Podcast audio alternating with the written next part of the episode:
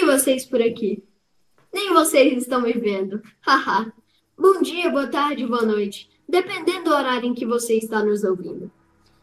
Estamos começando o nosso primeiro e mais especial podcast na quarentena. Eu sou o seu apresentador João Sena.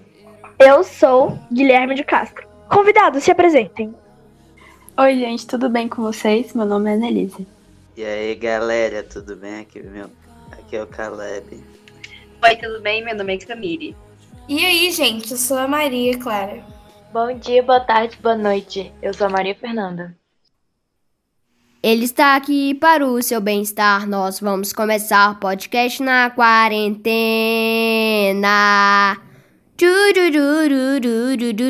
Oh yeah! Então, para o nosso primeiro podcast, vamos, vamos conversar sobre um assunto interessante e polêmico: os relacionamentos. Como estão os relacionamentos na pandemia de coronavírus?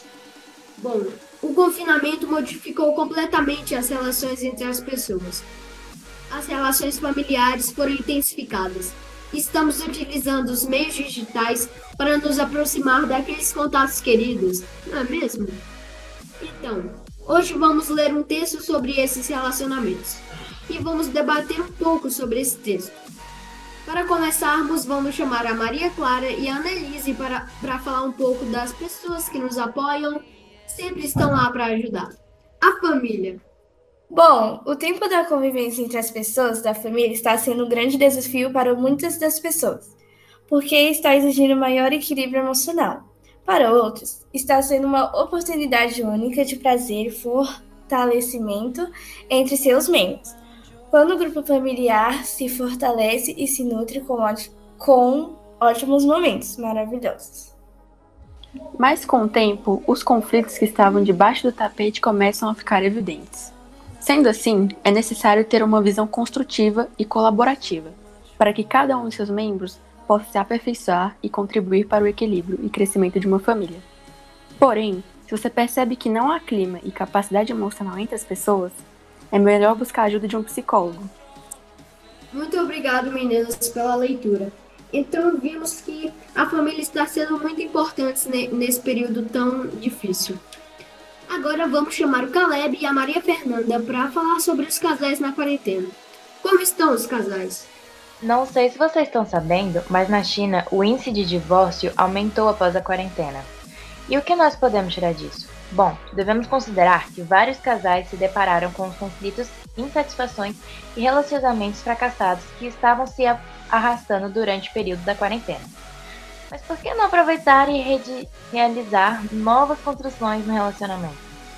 Esse é um momento oportuno para o diálogo, entendimento e mudanças de atitude para restaurar a relação. A conversa com capacidade de empatia só agrega valor para fortalecer as relações de um casal e ajuda a traçar novo, novos planos e desfrutar de momentos construtivos. Entretanto, se for para romper os laços, é também fundamental saber respeitar essa decisão para que ambos possam percorrer caminhos melhores. O importante é a felicidade de cada membro e da vida do casal, independente de decisões.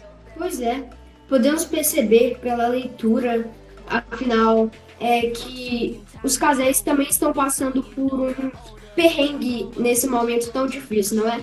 Muito obrigado pela leitura. Então, vamos chamar a Camille para falar das amizades agora. Bom, as pessoas estão conectadas pela internet o tempo todo. Com o confinamento, milhões de pessoas passaram a estar sempre online, o que causou o condicionamento das empresas que fornecem acesso à internet. Esse movimento intensificou os contatos internos entre os profissionais das empresas pelo home office.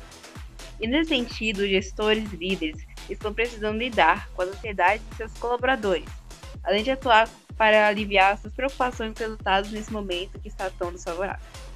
E ainda tem os amigos que querem fazer visitas virtuais para aliviar suas ansiedades, principalmente em relação à pandemia. É importante falar sobre o cenário atual e questões políticas? Sim. Porém, não se prenda só esse tipo de assunto. Converse sobre o dia a dia e tente ter uma fala mais leve.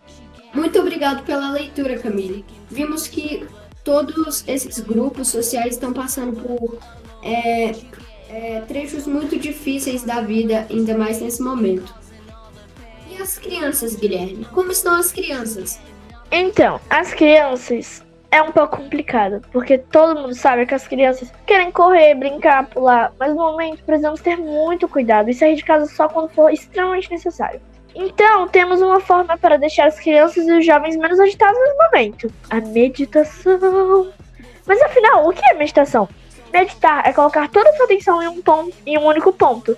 Por exemplo, focar na respiração, para que você possa sentir, conhecer e experimentar o que existe no seu mundo interior. Como as crianças quase não brincam, ficam muito horas nos eletrônicos, isso tem gerado uma série de desafios na vida delas, como o cansaço, a agitação e a ansiedade e a falta de concentração. A meditação com certeza vai ajudá-las a encontrar dentro de si mesma sentimentos e respostas que podem até eliminar esses desafios. Como durante a meditação, o principal ponto é ajudar a criança ou o jovem a focar somente em um único ponto, com a prática dessa técnica, ela vai aprender a aprimorar essa capacidade de ficar concentrado no que está fazendo, seja nas atividades de casa ou nas atividades da escola. Parabéns, Guilherme. Muito obrigado. Então, gostaria de parabenizar a, a, a leitura de todos. Muito obrigado.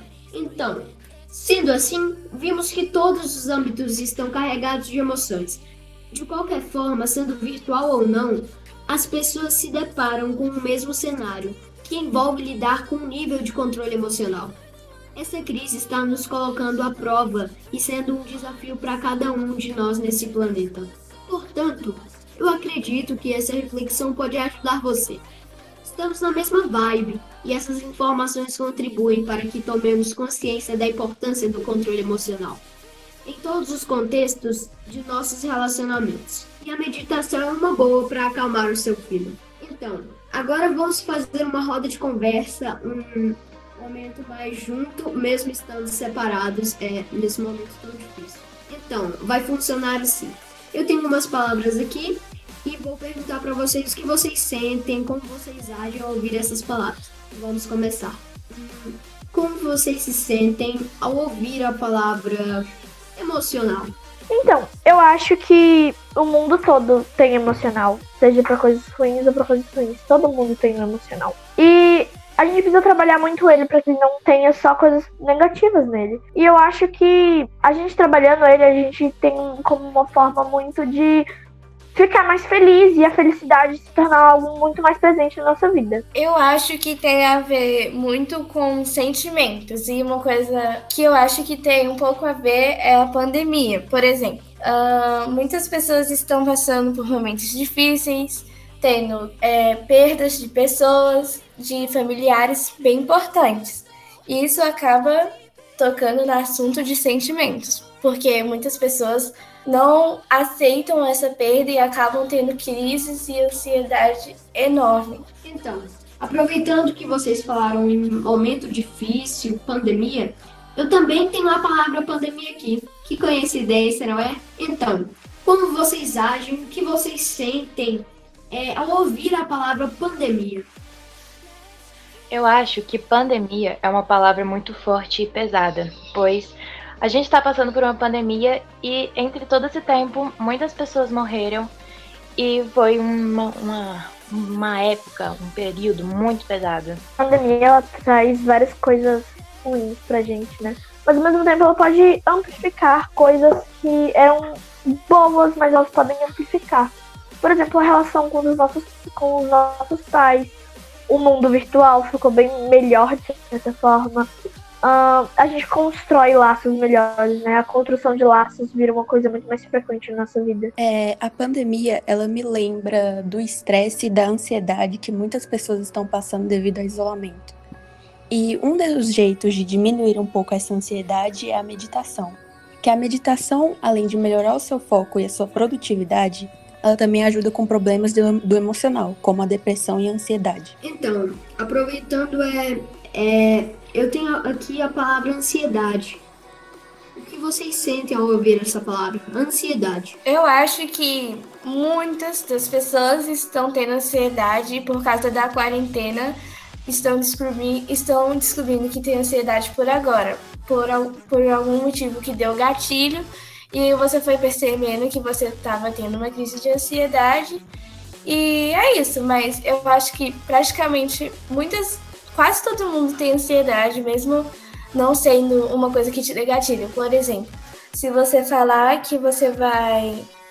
Se sua mãe, por exemplo, falar que você vai sair no sábado, você vai ficar com ansiedade porque você vai querer que esse dia chegue logo. Então, para mim, a maioria das pessoas tem ansiedade. É... E não pense que a ansiedade é algo ruim. Porque as mesmas pessoas, tudo bem, elas não podem escolher ter mais ansiedade. Não trate a pessoa que tem ansiedade como se ela fosse uma pessoa diferente de você e nem a isole, por favor. Porque é difícil você ter esse tipo de problema, entre aspas, e a sociedade simplesmente te julgar e te criticar por isso. Então, agora vamos passar para a próxima palavra: terapia. Uh, terapia, né? Terapia é, tem muita relação a, a, a palavra passada que foi ansiedade. Para mim, terapia é algo muito necessário que o povo acha que é coisa besta, né? né? né? É besta. Pra quê? Terapia? Não precisa disso. Mas todo mundo precisa, porque todo mundo tem os seus problemas, tanto, tanto emocional, psicológico. E a terapia, na, na grande maioria dos casos, ajuda a, a combater esses problemas.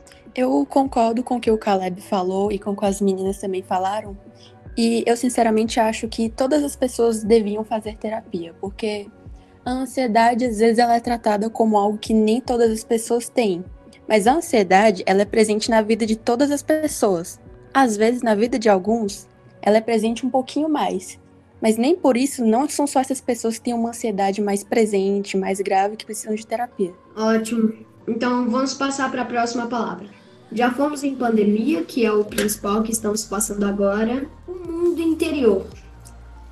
Como vocês reagem a essa palavra? Mundo interior. Mundo interior é como você minha visão é como você vê o mundo. É como você consegue lidar com problemas e transformar eles na sua personalidade. Por exemplo, uma pessoa que tem um mundo colorido e alegre, que é a forma que ela vê o mundo, ela enxerga a pandemia como um, uma coisa passageira, uma coisa que vai passar, uma coisa que daqui a um tempo todo mundo vai, vai passar. Mas uma pessoa que enxerga o mundo cinza e sem cor acha que a pandemia nunca vai passar e que muitas pessoas vão morrer e que essa pessoa também vai acabar perdendo a vida por causa de um vírus tão pequeno e singelo.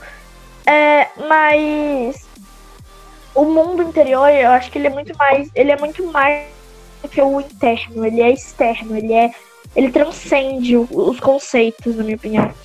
O mundo interior, ele vai muito mais além do que apenas como você vê o mundo, ele vai o mundo interior, ele é tudo. O mundo interior é você, o seu mundo interior. É, eu tenho a minha opinião praticamente igual a do Guilherme. Por exemplo, é um mundo onde a pessoa vê tudo o que faz bem para ela. Ou então, dependendo da pessoa, ela vê tudo negativo e a outra pessoa sempre positivo. Então, é um mundo onde tudo para ela vai fazer ela feliz ou vai fazer o que a pessoa pensa. Ok, entendi. Então, já que a Maria Clara falou de positividade, vamos colocar um ponto positivo: felicidade. Bom, eu acho que felicidade é um sentimento que para muitas pessoas tem, mas por causa da quarentena, muitas pessoas estão tendo crises, está tendo o psicológico todo bagunçado e é, sem vontade de fazer as coisas e isso acaba deixando a pessoa triste, com zero vontade de fazer as coisas. Mas já que o assunto é felicidade, acho que muitas pessoas estão. Acho que muitas das pessoas têm esse sentimento mesmo na hora ali sem saber. Por exemplo, você tá com uma pessoa que você gosta e aí você passa o dia inteiro com ela. Você vai ficar feliz porque é uma pessoa que você gosta. Então, esse é isso que eu acho que é a felicidade, que todo mundo tem e passa por momentos ali que você nem percebe que você tá feliz. Uma coisa assim meio nada a ver, mas eu acho que a felicidade, ela é uma coisa que todo mundo tem, todo mundo consegue ter, sentir ela, mas às vezes as pessoas querem meio que se mascarar e fingir que não sentem felicidade, quando na verdade às vezes até o fato de ela estar conversando ou fazendo algo já traz um sentimento de felicidade, mesmo que seja meio reprimido. Ok, então tá bom. Vamos para a próxima palavra. Hum, grupo familiar.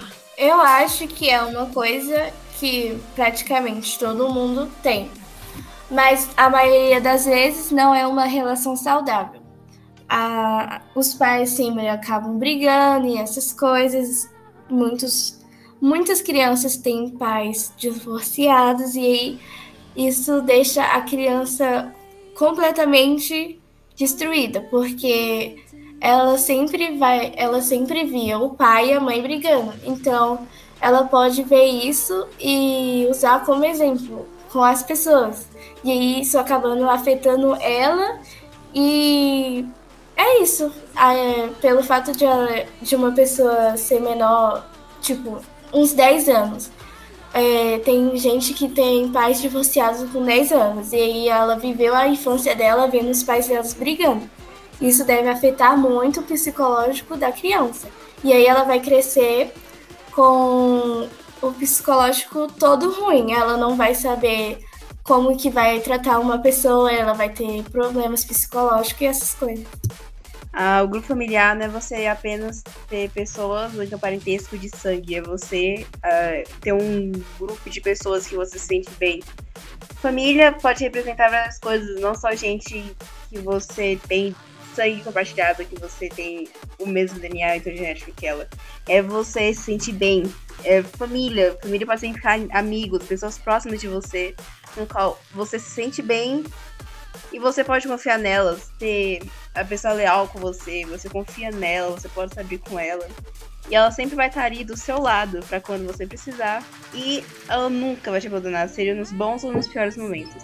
Eu acho que também família tem muito a ver com você brigar com a pessoa, mesmo que não por sem querer, mas você mesmo que no momento não pareça, você mesmo tá com raiva daquela pessoa, amar ela incondicionalmente.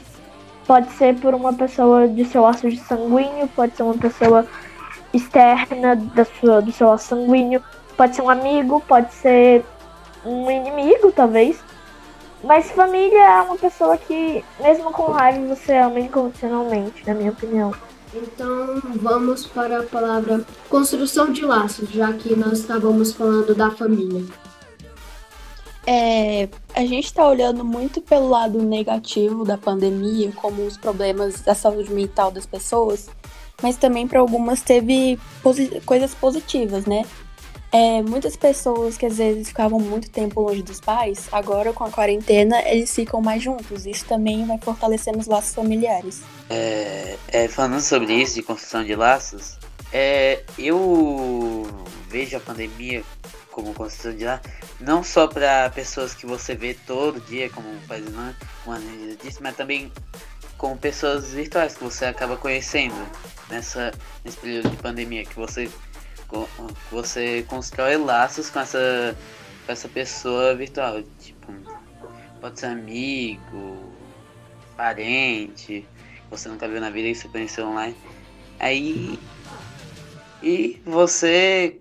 E você fica com aquele sentimento nossa, quando acabar essa pandemia, eu quero muito conhecer essa pessoa pessoalmente. Eu concordo plenamente com o que o Caleb falou.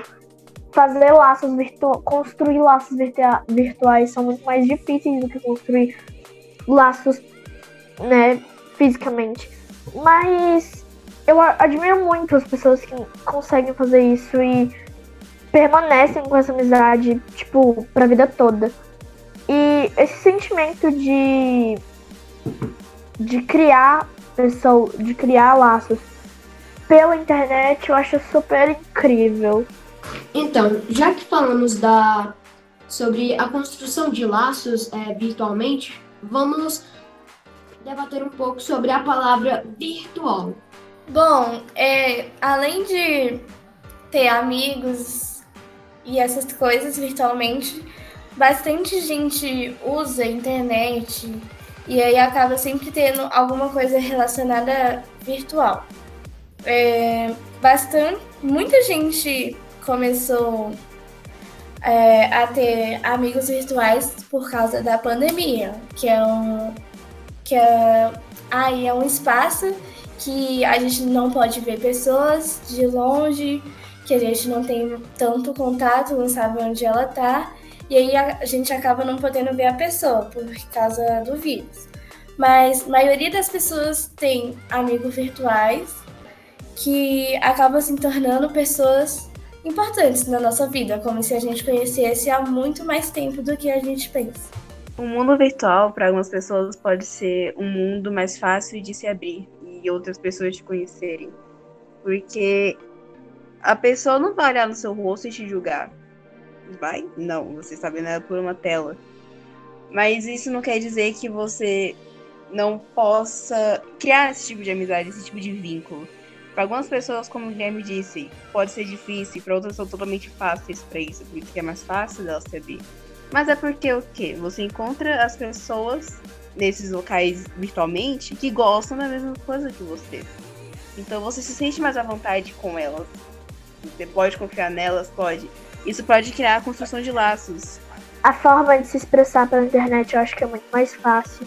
Porque não tem alguém te olhando o tempo todo, não tem alguém te julgando o tempo todo na internet você na internet você é alguém é, talvez construído e polido pela sociedade do jeito que você quer e na vida real você é você e às vezes o seu você não te agrada mas o seu você na internet te agrada então eu acho que é uma construção muito social mesmo de tipo não se importar tanto pro que os outros pensam e sim pro que você sente, pro seu sentimento e para sua existência no mundo.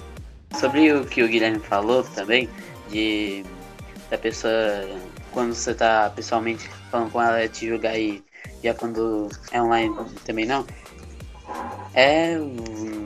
Você. Você não tá.